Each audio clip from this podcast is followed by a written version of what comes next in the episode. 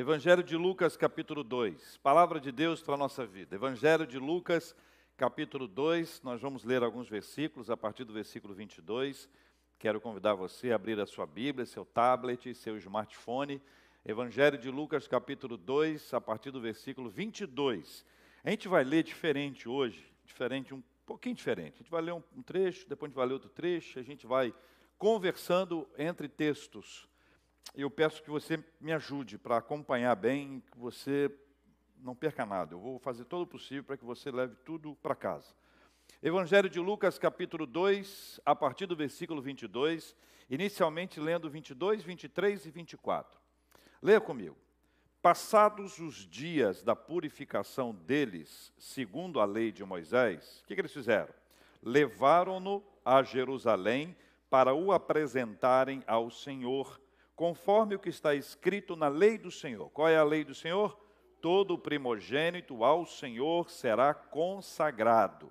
E para oferecer um sacrifício, segundo o que está escrito na referida lei, um par de rolas ou dois pombinhos. Vai dar paradinha aqui, a gente vai nessa, nesse ritmo aqui para a gente poder avançar. Eu queria dizer a vocês que nós estamos diante de uma, de uma descrição de alguns princípios normativos da lei de Moisés. Nós estamos falando das leis que regeram o Antigo Testamento, das leis que trabalharam ah, juntamente com a fé ju judaica, para que houvesse esse entendimento e ao longo do tempo a fé em Deus fosse estável e, uma vez estável, alcançasse o maior número de pessoas possível. Nesse texto, nós vamos identificar algo que é muito importante. Maria e José não foram escolhidos para gestarem Jesus, e não gerarem, gestarem, ah, por causa dos seus próprios méritos. Eles não eram melhores do que outros que ali estavam. Nós não temos condições de afirmar isso. O que a gente sabe é que a escolha que foi estabelecida, ela foi estabelecida por causa da graça de Deus. O mérito nunca foi nem de um nem de outro, como o mérito também não é seu, não é meu, não é nosso. Isso precisa estar bem claro para nós que essa escolha se deu como obra da graça divina. Maria, de fato, traz essa ponderação. Quando a gente pode ler, se você quiser acompanhar comigo, está aí em Lucas ainda, capítulo 1, a partir do versículo 46, ela faz uma declaração que é muito importante. Diz assim: Então disse Maria a minha alma engrandece ao Senhor e o meu espírito se alegrou em Deus, meu Salvador. Agora observe, diz assim: porque contemplou na humildade da sua serva, pois desde agora todas as gerações me considerarão bem-aventurada, por quê? Porque o poderoso me fez grandes coisas, santo é o seu nome a sua misericórdia vai de geração sobre os que o temem. Essa declaração que ela faz aponta para dois, dois lados muito importantes. Primeiro, ela declara que foi contemplada, ela foi privilegiada, ela foi abençoada, ela foi visitada. Depois mostra que o poderoso fez, declara algo que Deus realizou. Então, nos dois casos, aliás, nos dois lados desse mesmo texto, nós vamos observar que essa escolha se deu pela graça de Deus. Você já sabe que nós, quanto à, nossa vida espiritual, nós também somos escolhidos pelo Senhor. Nós aprendemos isso nas Sagradas Escrituras. Quando nós somos agraciados, visitados pela graça de Deus, essa ação graciosa de Deus não resulta de um mérito nosso Nenhum de nós é melhor do que o outro, também nenhum de nós é pior do que o outro nós somos absolutamente iguais. E nesse processo da nossa igualdade, nós somos visitados pelo Senhor, o Senhor nos abre o entendimento, nós somos impactados pelo Espírito Santo e as nossas mentes são tratadas pelo Senhor. Vi vivemos aquilo que em grego chamamos de metanoia, é a mudança da nossa mente, passamos a ouvir e a enxergar espiritualmente o que não ouvíamos ou enxergávamos anteriormente, alguma ação generosa de Deus nos acontece. Isso fica muito legal quando a gente pensa na história de conversão de cada um. Quando você para para ouvir, e conversa com as pessoas, e a gente, no conselho da nossa igreja, nós estamos tendo essa oportunidade, ouvindo tantas pessoas que têm se achegado à nossa igreja e abraçado a fé aqui entre nós, e quando nós perguntamos qual é a sua história com Jesus, como é que você teve esse relacionamento com Ele, como foi isso? Em geral, nós vamos ouvir histórias completamente diferentes, porque não há uma regra. Ela, elas são histórias que vão, vão mostrando as diversas faces dessa ação do Senhor ao nos alcançar. E daí, pensando nas pessoas que foram alcançadas pela graça, nós temos um ponto que é muito importante. É uma pergunta. A manifestação da graça de Deus em nós nos isenta de responsabilidade na forma como nós vivemos? Fui visitado pela graça, o Senhor me alcançou. A partir desse instante, eu tenho, eu, a, a, a minha vida, a minha prática de vida deixou de ser importante? Nós estamos isentos de responsabilidade? José e Maria também não estavam isentos de responsabilidade. Essa abertura do texto aqui que nós estamos lendo mostra exatamente isso. Duas questões muito importantes. A lei de Moisés previa uma série de processos para que a mulher que desse à luz, ela pudesse se tornar purificada. Vários dias eram necessários e eram dias diferentes para meninas e para meninos. Curiosamente, para a, a, mãe que tivesse menina, ela tinha muito mais tempo para ser purificada do que o menino. Essas histórias são curiosas, a Bíblia vai uh, descrevendo essa, essa linha do tempo, esse pro processo que vai a, acontecendo. A lei instruía, por exemplo, só para você entender, que a mulher que concebesse tivesse um menino, ela seria considerada cerimonialmente impura por sete dias. Aí no oitavo dia, esse menino seria circuncidado. E depois ela teria mais 33 dias para ser purificado. Fim desses 33 últimos dias, ela levaria, a família levaria uma oferta. Essa oferta era endereçada ao sacerdote e esse sacrifício geraria para ela a purificação. Até então ela estaria contaminada espiritualmente. Isso na Bíblia é extremamente sério. Você veja, por exemplo, que os leprosos, eles eram considerados imundos. A comunidade leprosa não, não vivia junto com as pessoas. Eles tinham uma comunidade própria, à parte. Alguns deles usavam sinalizadores, como sinos pendurados, para que o barulho pudesse anunciar que ali havia um leproso. E se alguém, sem intenção, sem conhecimento, se aproximasse dele, ele deveria dizer: se afaste, imundo, imundo. O imundo não era o outro, o imundo era ele. Olha que coisa dura. Jesus uma vez encontra um leproso, você conhece a história bíblica? Ele encontra o, o leproso e ele, absolutamente puro e santo, toca o leproso. E se alguém purificado tocasse o leproso, ele ficaria imundo, impuro. Jesus, ao contrário disso, pela graça de Deus, ele toca no leproso, no lugar dele, Jesus, ficar impuro, o leproso fica puro e fica curado para a glória de Deus. O Evangelho traz algumas mudanças e perspectivas sobre esse assunto, mas até aqui o que nós temos é a lei. E José e Maria cumprem a lei.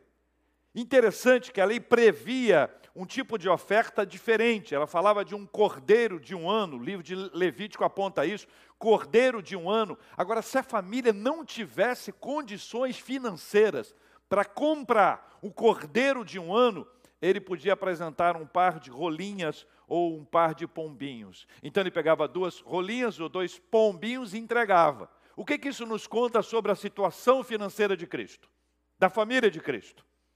Conta que a família de Cristo não tinha condições de oferecer a oferta, que era a oferta mais cara. Eles ofereceram a oferta mais simples. Era uma família humilde. E essa humildade da família escondia uma riqueza extraordinária que só Deus tem. Daí eu quero aplicar isso para a gente hoje. A nossa riqueza maior não é a financeira. A nossa riqueza maior é espiritual. A riqueza da nossa vida é espiritual. A herança que nós devemos deixar para os nossos filhos é herança espiritual. É a riqueza maior, mais extraordinária. O dinheiro acaba, o dinheiro vai embora, mas a riqueza espiritual não vai embora. E mais do que isso, a riqueza espiritual, ela vai se espalhando à medida que o tempo passa e o dinheiro muda de nome, muda de valor, muda de significado, não importa. A palavra do Senhor permanece para sempre. Daí eu quero dizer a você, invista na sua riqueza espiritual com tanta intensidade quanto você investe na sua riqueza material. O melhor seria dizer mais. Mas eu não sou ingênuo. O ideal é mais. O correto é mais, mas eu não sou ingênuo. Eu sei que muitos de, de, de, nós, se dedicássemos o nosso esforço e o nosso empenho para o conhecimento da palavra, para a intimidade com Deus, para sabermos como, como é a vontade de Deus para a nossa vida, assim como nós nos envolvemos com os desafios profissionais, com os sonhos financeiros que nós temos, certamente nós avançaríamos muito mais espiritualmente. Verdade ou mentira? Vamos para frente capítulo 2, versículos 25 e 26. Caminhe comigo aqui, vai estar, vai estar na tela aqui para ajudar a gente a ler junto. Vamos lá. 25 e 26. Havia em Jerusalém um homem chamado Simeão. Homem, como é que ele era? Conta, conta para mim. O homem ele era justo e piedoso. Ele esperava o que, gente? A consolação de Israel. E o Espírito Santo estava o Espírito Santo estava sobre ele revelar ali o Espírito Santo que não passaria pela morte antes de ver o Cristo do Senhor. O ministério do Espírito Santo agora é mencionado nesse texto, antes de Atos 2. Atos 2 é o derramamento do Espírito Santo. Atos 2 é o marco da descida do Espírito Santo. Atos 2 muda a história da humanidade quando homens e mulheres de Deus foram impactados pelo Espírito Santo. O Espírito Santo fez deles uma nova vida, uma nova história. Mas aqui nesse texto nos conta que o ministério do Espírito Santo estava atuando nesse homem chamado Simeão. A descrição do texto é importante. Um homem justo e piedoso. Duas características que são muito importantes na nossa vida: ser uma pessoa justa, ser uma pessoa correta, ser uma pessoa idônea, Ser uma pessoa piedosa, uma pessoa piedosa é uma pessoa que tem devoção a Deus. Ela adora o Senhor, ela ama o Senhor, ela busca o Senhor, ela vive para o Senhor, ela declara Deus naquilo que ela faz. É uma pessoa piedosa. A gente pode confundir a pessoa piedosa com a aparência piedosa. aparência. Piedade não é a aparência, Piedade é o conteúdo, é a substância, é a essência. A piedade não está na nossa aparência, porque nós podemos fazer uma aparente piedade, mas é apenas aparente, é apenas a nossa face, é apenas o nosso tom de voz, é apenas o nosso gesto, não é a nossa essência, a nossa verdade, e nada disso se mantém de pé. Pelo contrário, passa um vento, vai tudo embora. Deus, o Espírito Santo, já se comunicava com várias pessoas, inclusive com o nosso irmão Simeão. E nesse texto tem três lindas ações do Espírito Santo de Deus na vida dele. Primeiro, ele esperava a consolação de Israel. O que, que o Espírito Santo ministrava sobre ele? A esperança. A esperança. O Espírito Santo enche a, a vida da gente de esperança. Isso quer dizer que o Espírito Santo tira o desespero. O Espírito Santo tira a ansiedade. O Espírito Santo tira o medo do futuro. Pelo contrário, o Espírito Santo acende o nosso olhar. Nós passamos a viver com a esperança pelo que vai acontecer. No caso dele, a esperança pela consolação de Israel. Está falando da volta do Messias, ou da vinda do Messias. Segundo, a presença do Espírito Santo sobre ele o Espírito Santo estava sobre ele. Este ponto, como eu disse a vocês, é antes do derramamento do Espírito Santo. Antes desse derramar que acontece em Atos 2, o Espírito estava sobre ele. Você imagina essa imagem como se estivesse conduzindo o tempo inteiro, para que ele não se perdesse em hipótese alguma.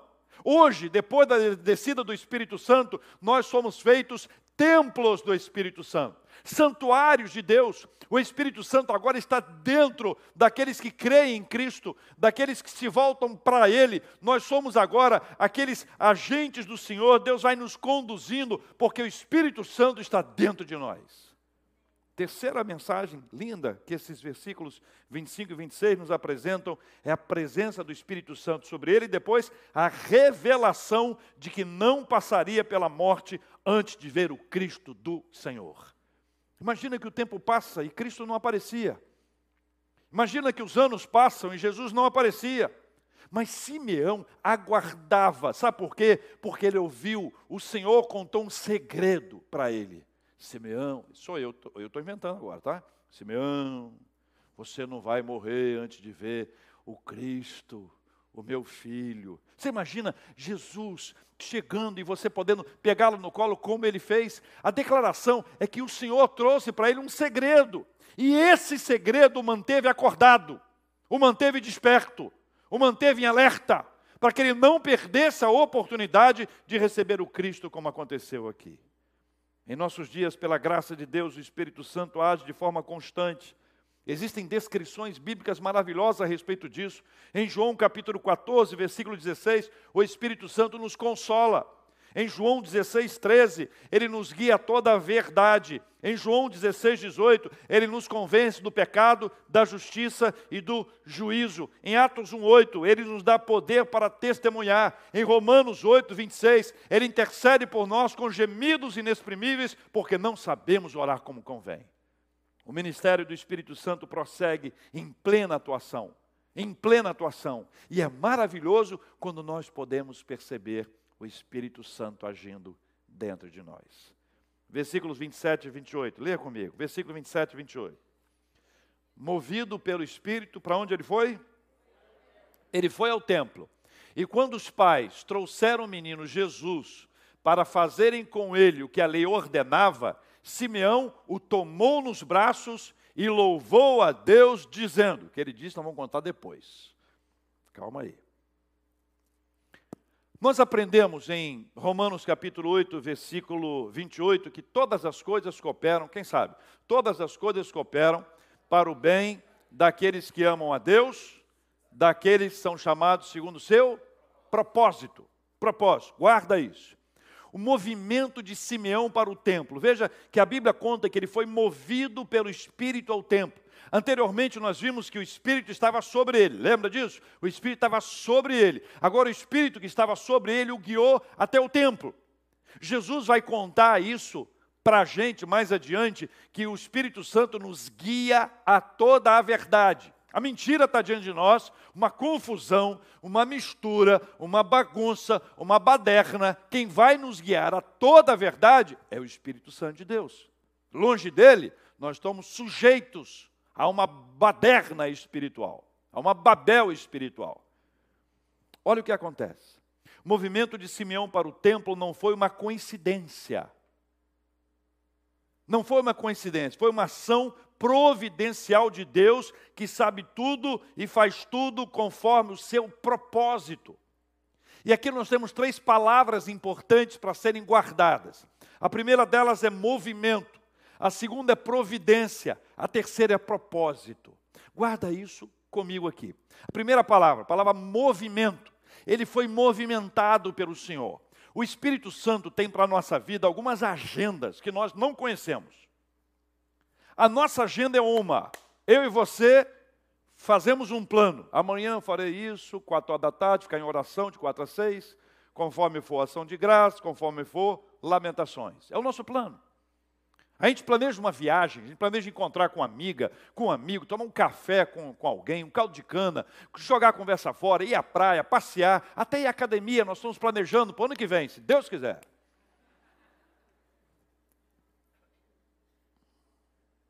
Movimento.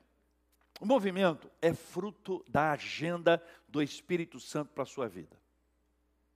O movimento é esse. Então veja, Simeão estava não sei aonde, imagino que ele estivesse em casa, e ele foi guiado até o templo. Não é um desejo, não é você entende que não é coincidência Quem não está no lugar certo, na hora certa, aquela história, não, ele é movimentado, o Senhor o guia, o Senhor o guia, ele vai ao templo, ele vai ao templo. Primeira palavra é a palavra movimento. A segunda palavra é a palavra providência, porque o Senhor providenciou isso de uma forma extraordinária. E eu quero dizer a você que o Senhor providencia encontros que vão nos abençoar.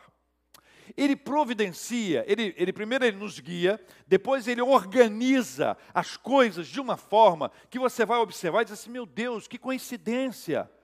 Não foi coincidência, é fruto da providência divina. Deus, na sua agenda, o Espírito Santo nos move, o Espírito Santo nos guia, o Espírito Santo nos conduz. Depois ele prepara todas as coisas, porque ele não tem só a sua agenda ou a minha agenda, ele tem a nossa agenda. E ele que controla a nossa agenda, ele permite que nós nos encontremos. É por isso que de vez em quando a gente diz: Poxa vida, encontrei uma pessoa, foi um anjo na minha vida foi uma anja na minha vida. A gente fala essas coisas, não fala? A gente não vê que a gente encontra pessoas e diz, meu Deus, como foi bom aquele encontro, como eu fui edificado, como eu fui abençoado, como aquela pessoa me ajudou, me socorreu na hora que eu mais precisava, ofereceu a mim aquilo que eu não podia gerar, aquilo que eu não tinha. Providência. Mas a terceira palavra é a palavra propósito. Se a primeira palavra é movimento, a segunda palavra é providência, a terceira palavra é propósito. Nada disso acontece por acaso, nem ao acaso. Tem um propósito de Deus em todas essas coisas. Essa é uma pergunta que deve ser feita sempre: Senhor, qual o seu propósito com isso? O que, que o Senhor quer que eu faça? Qual o propósito do Senhor para a minha vida, para o meu trabalho? Comprei um carro novo. Qual o seu propósito para o meu carro novo? Vou comprar uma casa. Qual o seu propósito para a minha casa? Senhor, eu quero viver sob a sua direção, sendo movimentado pelo Senhor, de acordo com a sua providência e caminhando segundo o seu propósito. Então, esse é o movimento de Deus. Deus leva Simeão para estar naquele lugar, naquela hora mais absoluta, mais maravilhosa, que era estar no centro da vontade de Deus. Gente, essa é uma expressão comum em nosso meio. Isso é um jargão, está no nosso evangeliquez. Eu quero estar no centro da vontade de Deus, embora a maioria não saiba, ah, não tem a menor ideia para que lado seja isso. Porque não é fácil para nós, porque nós temos vontades. Nós somos tinhosos quando temos vontade. Nós queremos do nosso jeito, na nossa hora, da forma que a gente quer. Por isso que quando alguém tem algum tipo de decepção espiritual, ele diz: Mas Deus, onde é que Deus estava quando isso aconteceu? Por que é que Deus me abandonou? Por que, que Deus não mudou essa história? Por que, que Deus não. Me... A gente começa a colocar uma certa responsabilidade em Deus, como se Ele fosse o responsável por todas as coisas que dão errado na nossa vida. Não há lugar mais seguro, mais pacífico, mais alegre e animado do que no centro da vontade de Deus. Sabe por quê? Porque, veja bem, o centro da vontade de Deus é paz plena para o coração da gente. Uma pessoa pacificada, gente, pelo amor de Deus, você faz a diferença uma pessoa ansiosa, uma pessoa pacificada. Uma pessoa pacificada, ela se sente completamente guiada pelo Senhor. Ela tem alegria, ela tem ânimo, ela consegue trabalhar com as pessoas, ela vê o movimento de Deus ao seu lado, ela vê alegria em todas as coisas. Meu Deus, que coisa maravilhosa está no centro da vontade de Deus. Caminhando para o final, versículos 29 a 32, está na tela, vamos ler juntos aqui comigo, por favor. Aí a fala de Simeão, é aquela parte do dizendo. Dizendo o quê? Agora, Senhor, podes despedir em paz o teu servo, segundo a tua palavra. Por quê? Porque os meus olhos já viram a sua salvação, a qual preparastes diante de todos os povos luz para revelação aos gentios e para a glória do teu povo de Israel. A fala de Simeão é profundamente rica. Primeiro, a promessa de Deus foi cumprida em sua vida. A promessa de Deus foi cumprida em sua vida. Você acha que Deus é homem para mentir? Você acha que Deus é filho do homem para se arrepender? Deus muda de ideia? Não, Deus não muda de ideia. Só para avisar a quem estava pensando diferente. existem vários textos que mostram assim, e Deus se arrependeu de ter feito o homem, Deus se arrependeu. E muita gente fica animada com esse texto. Ó, oh, pastor, aqui, ó, Deus se arrependeu, Deus se arrependeu. Existem dois termos curiosíssimos. Por exemplo, os olhos do Senhor. Deus é espírito. Jesus diz: Deus é espírito, importa que os seus adoradores o adorem em espírito e em verdade. Mas a Bíblia diz sobre os olhos de Deus, sobre a mão de Deus. Ou seja, todas essas expressões que apontam para Deus apresentando partes do nosso corpo humano, elas são chamadas de antropomorfismo, que é a forma humana aplicada a Deus. Aí tem os sentimentos humanos. E tem um sentimento humano que a gente não tem como traduzir da forma mais adequada do que se arrepender. Aí a gente chama de antropopatia, o sentimento humano aplicado a Deus. Arrepender no Antigo Testamento, se aplicada a Deus, é para nós uma antropopatia. É para a gente ter ideia que se fôssemos nós, seres humanos, nós iríamos ficar indignados, irados e arrependi arrependidos de termos criado o homem ou de termos feito isso, aquilo, aquilo outro. Mas isso é para a gente entender o sentimento humano aplicado a Deus, nisso que eu estou chamando de, eu estou chamando não, a teologia chama de antropopatia. Daí eu faço um combinado. As promessas de Deus sempre são cumpridas. A Bíblia diz que Deus é imutável, Deus não muda. Deus não muda. A Bíblia diz que Deus não é homem para mentir. Ou seja, se a promessa de Deus foi feita, ela será cumprida. Se Deus fez a você uma promessa, essa promessa se cumprirá. A pergunta é: Deus fez promessa a você? Aí a gente tem que conversar, porque alguém pode dizer para a gente que Deus está prometendo. Mas foi Deus que prometeu? Ou foi alguém que disse para a gente que Deus prometeu? Aí tem gente que fica zangada com Deus, sendo que Deus não prometeu. Quem prometeu foi quem disse que Deus prometeu. Entendeu? Agora, se Deus prometeu, vai cumprir. Agora, se alguém diz que Deus prometeu e Deus não prometeu, você tem que cobrar, não é de Deus, é de quem disse que Deus prometeu. Entendeu? Repita. Class, class, class. A promessa de Deus ela foi cumprida na vida dele. Com isso eu quero dizer para você o seguinte: vale a pena ser fiel. Vale a pena ser fiel ao Senhor. A promessa de Deus será cumprida na sua vida se Deus fez a você uma promessa. Vale a pena ser fiel ao Senhor. Não desista, hora alguma da sua vida. Permaneça firme e forte até o final. Valerá a pena. Ao final da sua existência, você vai olhar para a sua história e vai dizer: valeu a pena caminhar até aqui. Amém, meus irmãos? Oh, Jesus amado. Um pastor amigo meu contou uma história. Ele foi missionário na China e lá na China ele pregou o evangelho para muita gente. Os chineses são muito bravos com quem se torna cristão, né? Eles adoram é, que pessoas se convertam ao cristianismo. Adoram com batata frita, com, com bife, né? É, é uma maravilha. E aí a igreja é perseguida, as pessoas virem, vivem escondidas. É a igreja subterrânea. Muitos deles são expulsos de casa. Eles perdem herança, inclusive. E ele foi evangelizar um cara e o pai dele diz para ele: se você se tornar cristão, você vai ser expulso de casa. E esse camarada falou assim: cara, eu não perco por nada, eu quero ser cristão, a minha vida mudou, é isso que eu quero. E aí a história conta que ele foi expulso de casa, viveu, e esse amigo meu veio embora para cá. E chegando aqui no Brasil, passou um tempo, ele recebeu uma carta em chinês. E diz ele que já não entendia, não lembrava muito bem do chinês, mandarim, ele foi conversar com, foi no, lógico, ele foi aonde? No restaurante chinês.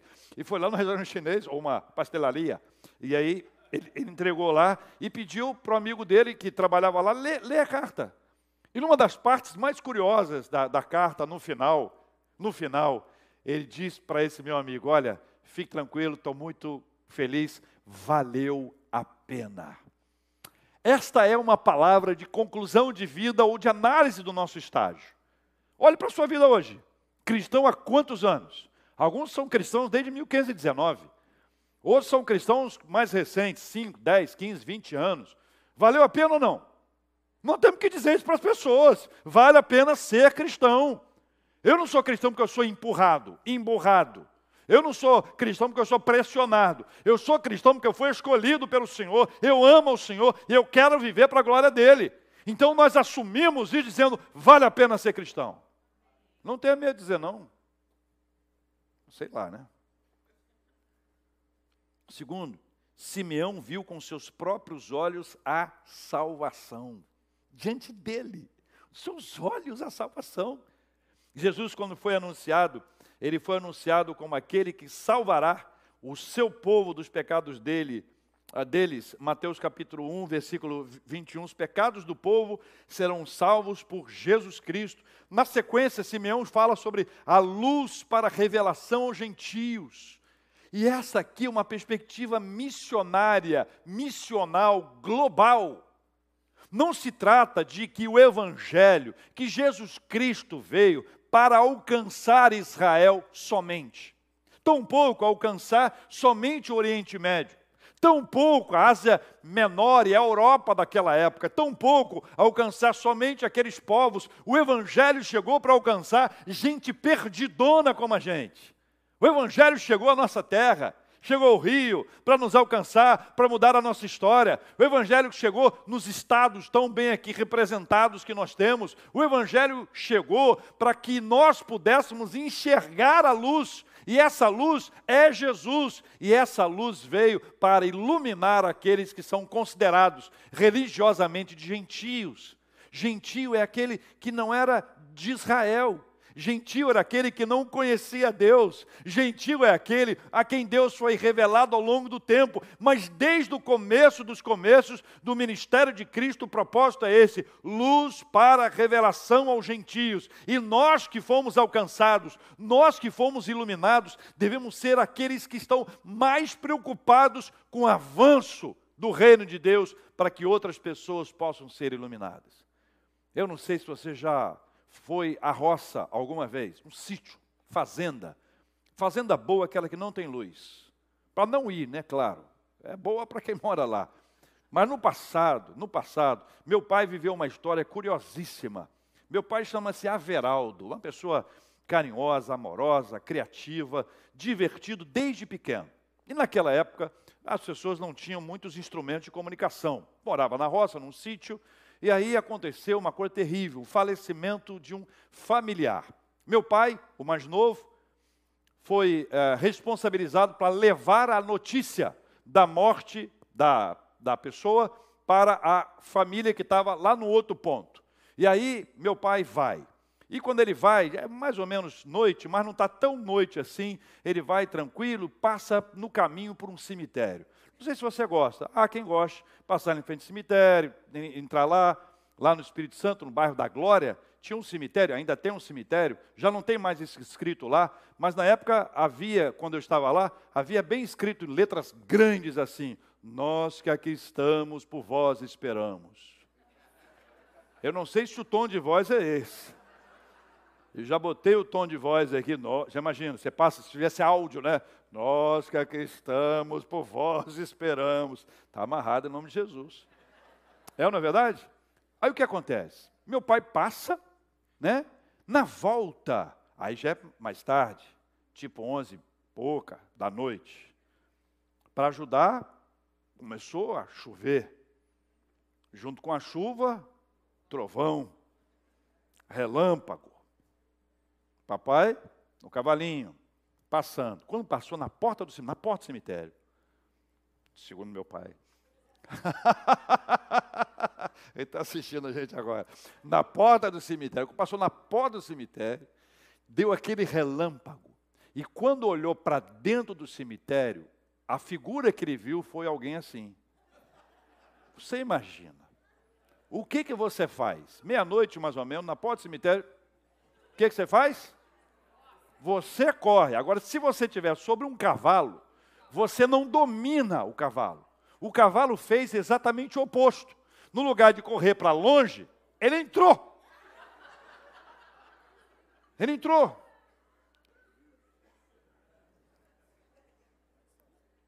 Aí deu um outro relâmpago.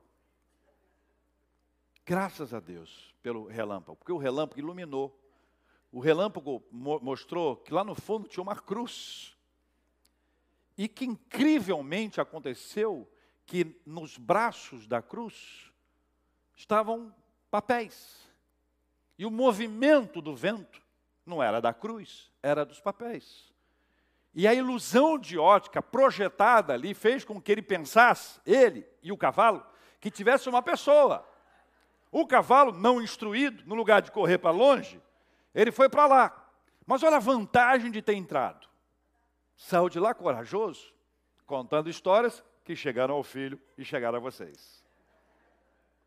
Luz. De dia não tem isso. À noite tem. Porque a noite é escura. Trevas. A gente não sabe o que está acontecendo. Quem é quem nessa história?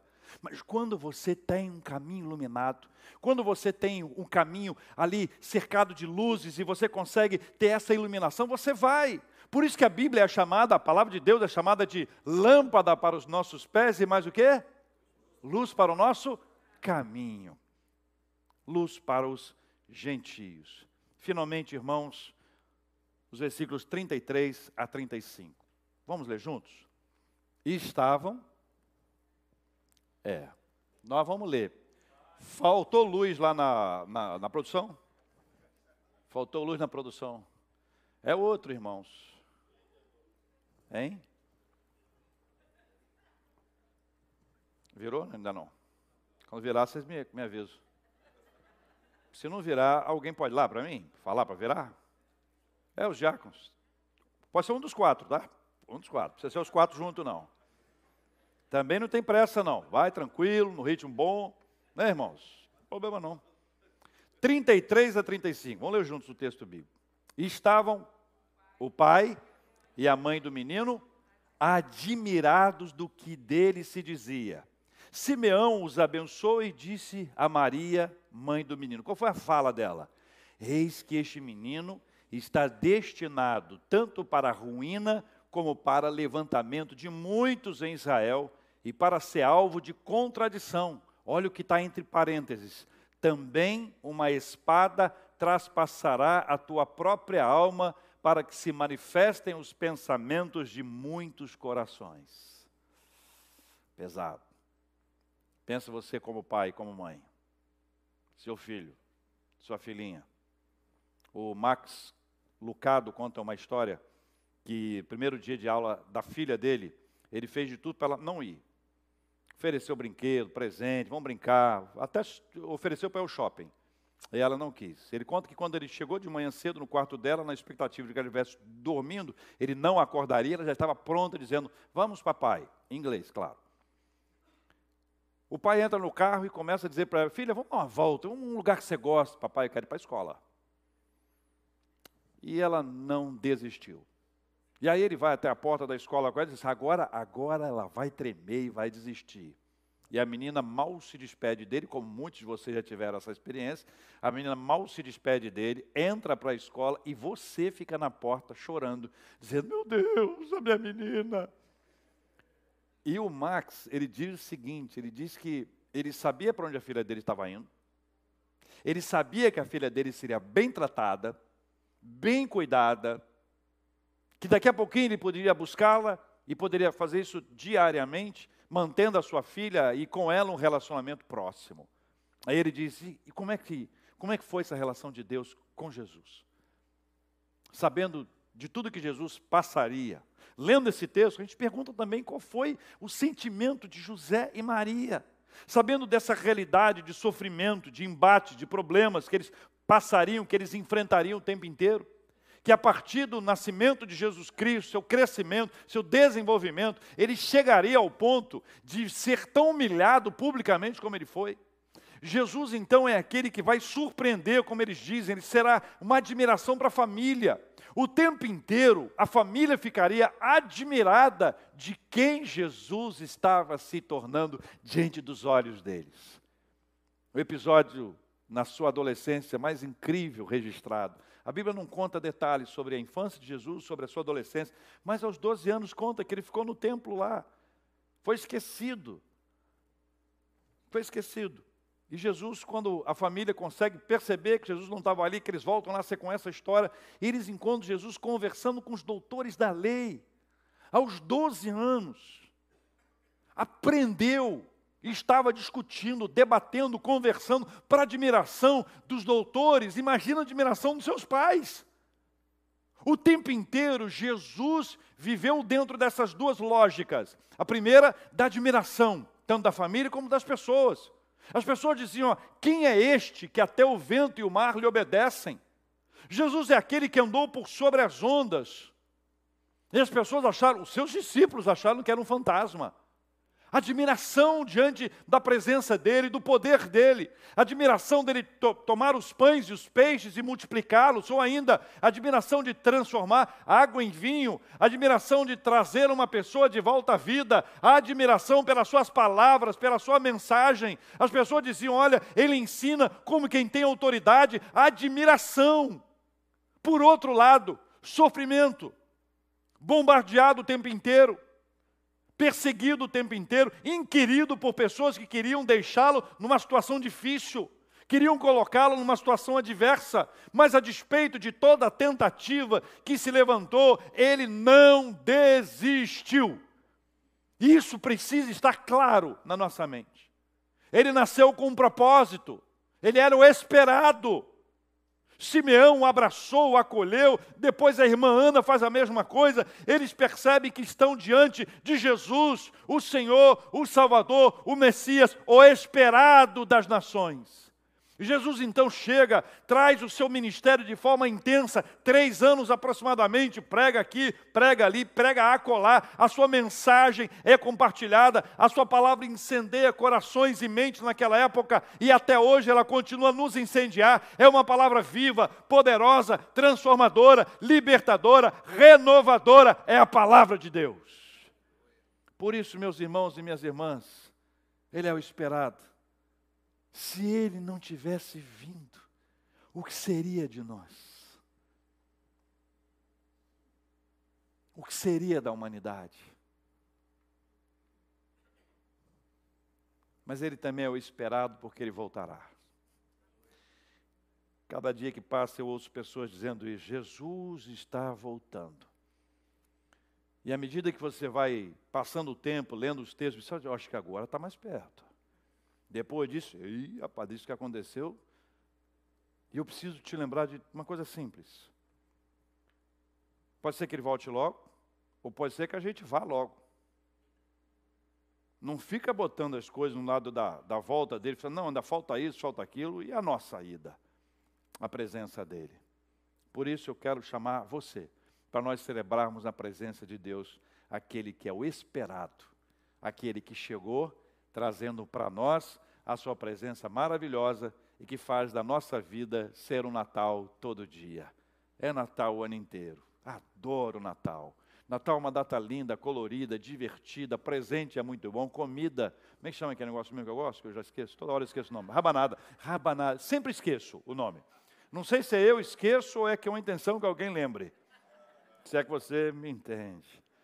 Raba... A época linda, mas se fosse só isso, seria tão pouco, tão pouco.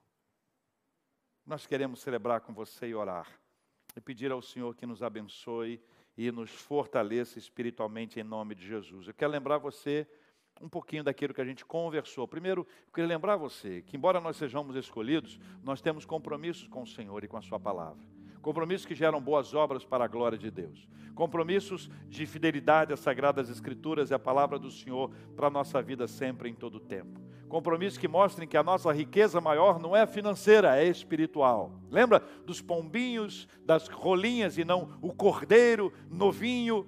Jesus, com a sua família, eles consagraram aquilo que era possível e traz para a gente a certeza de que a riqueza maior é a riqueza espiritual. Lembramos da manifestação do Espírito Santo em Simeão de uma forma singular.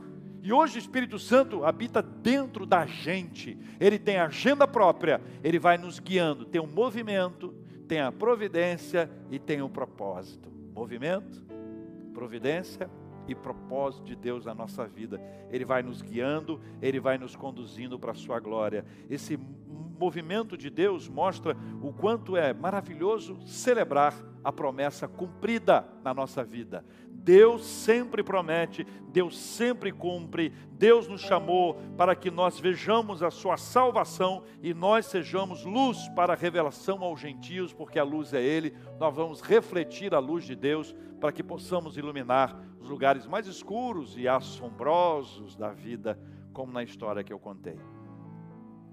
Ele sempre foi marcado por admiração das pessoas e por muitas perseguições.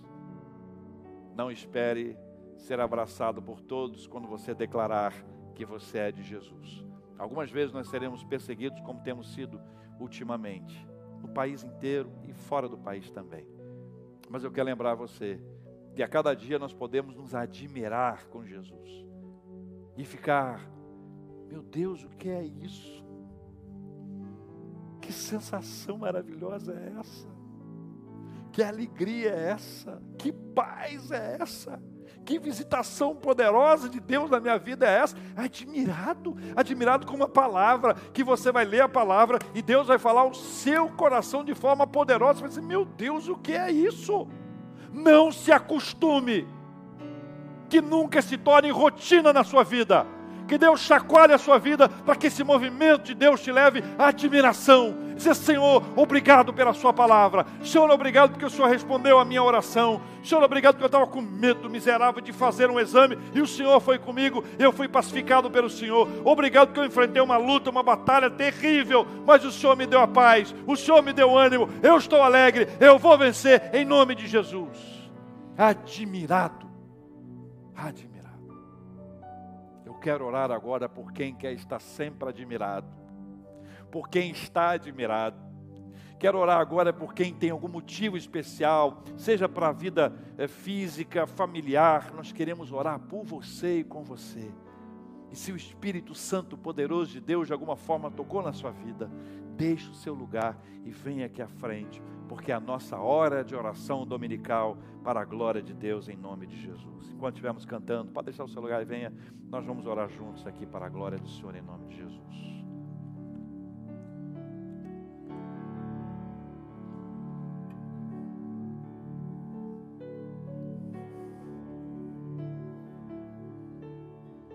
Jesus chamou.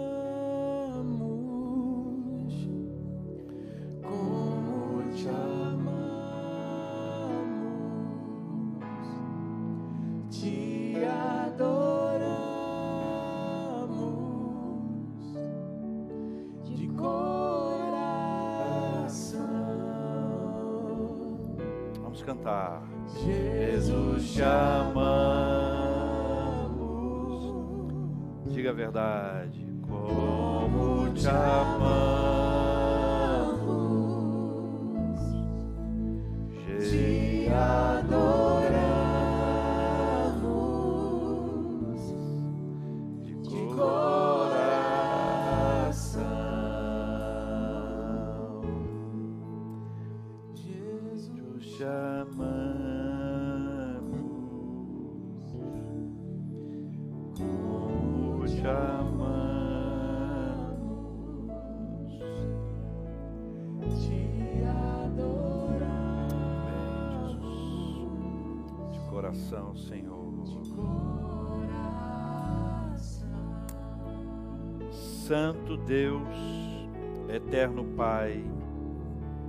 Deus de amor, misericórdia, graça, justiça, bondade. Obrigado, Senhor, por ministrar ao coração da gente o que a gente mais precisa. Obrigado, Pai. Louvado seja o nome do Senhor. Senhor Deus, o Senhor está ouvindo as orações, as súplicas. Senhor está ministrando ao coração da gente por meio do seu Espírito Santo. E nós te agradecemos, ó Deus, por conduzir a nossa história, a nossa caminhada. Nós queremos viver a nossa vida como aqueles que esperam o Senhor, que não se adiantam, que não se precipitam, que não procrastinam, mas que esperam. A promessa do Senhor será cumprida. Sempre vale a pena viver com o Senhor. Deus amado, nós sabemos que há um movimento, que há providência e que há propósito do Senhor em tudo na nossa vida. Ajuda a gente a entender quando a nossa agenda é furada, quando a nossa agenda não permanece e se sobrepõe à nossa agenda, a agenda do Senhor. E quem nos guia é o Senhor e não nós. Nós não temos mais o controle daquilo que vai acontecer, mas tudo está nas mãos do Senhor e nós pedimos que o Senhor nos abençoe para a glória do Senhor em nome de Jesus, pois nós queremos ser guiados, queremos viver sob a providência, queremos viver sob o seu propósito em nome de Jesus. Pai,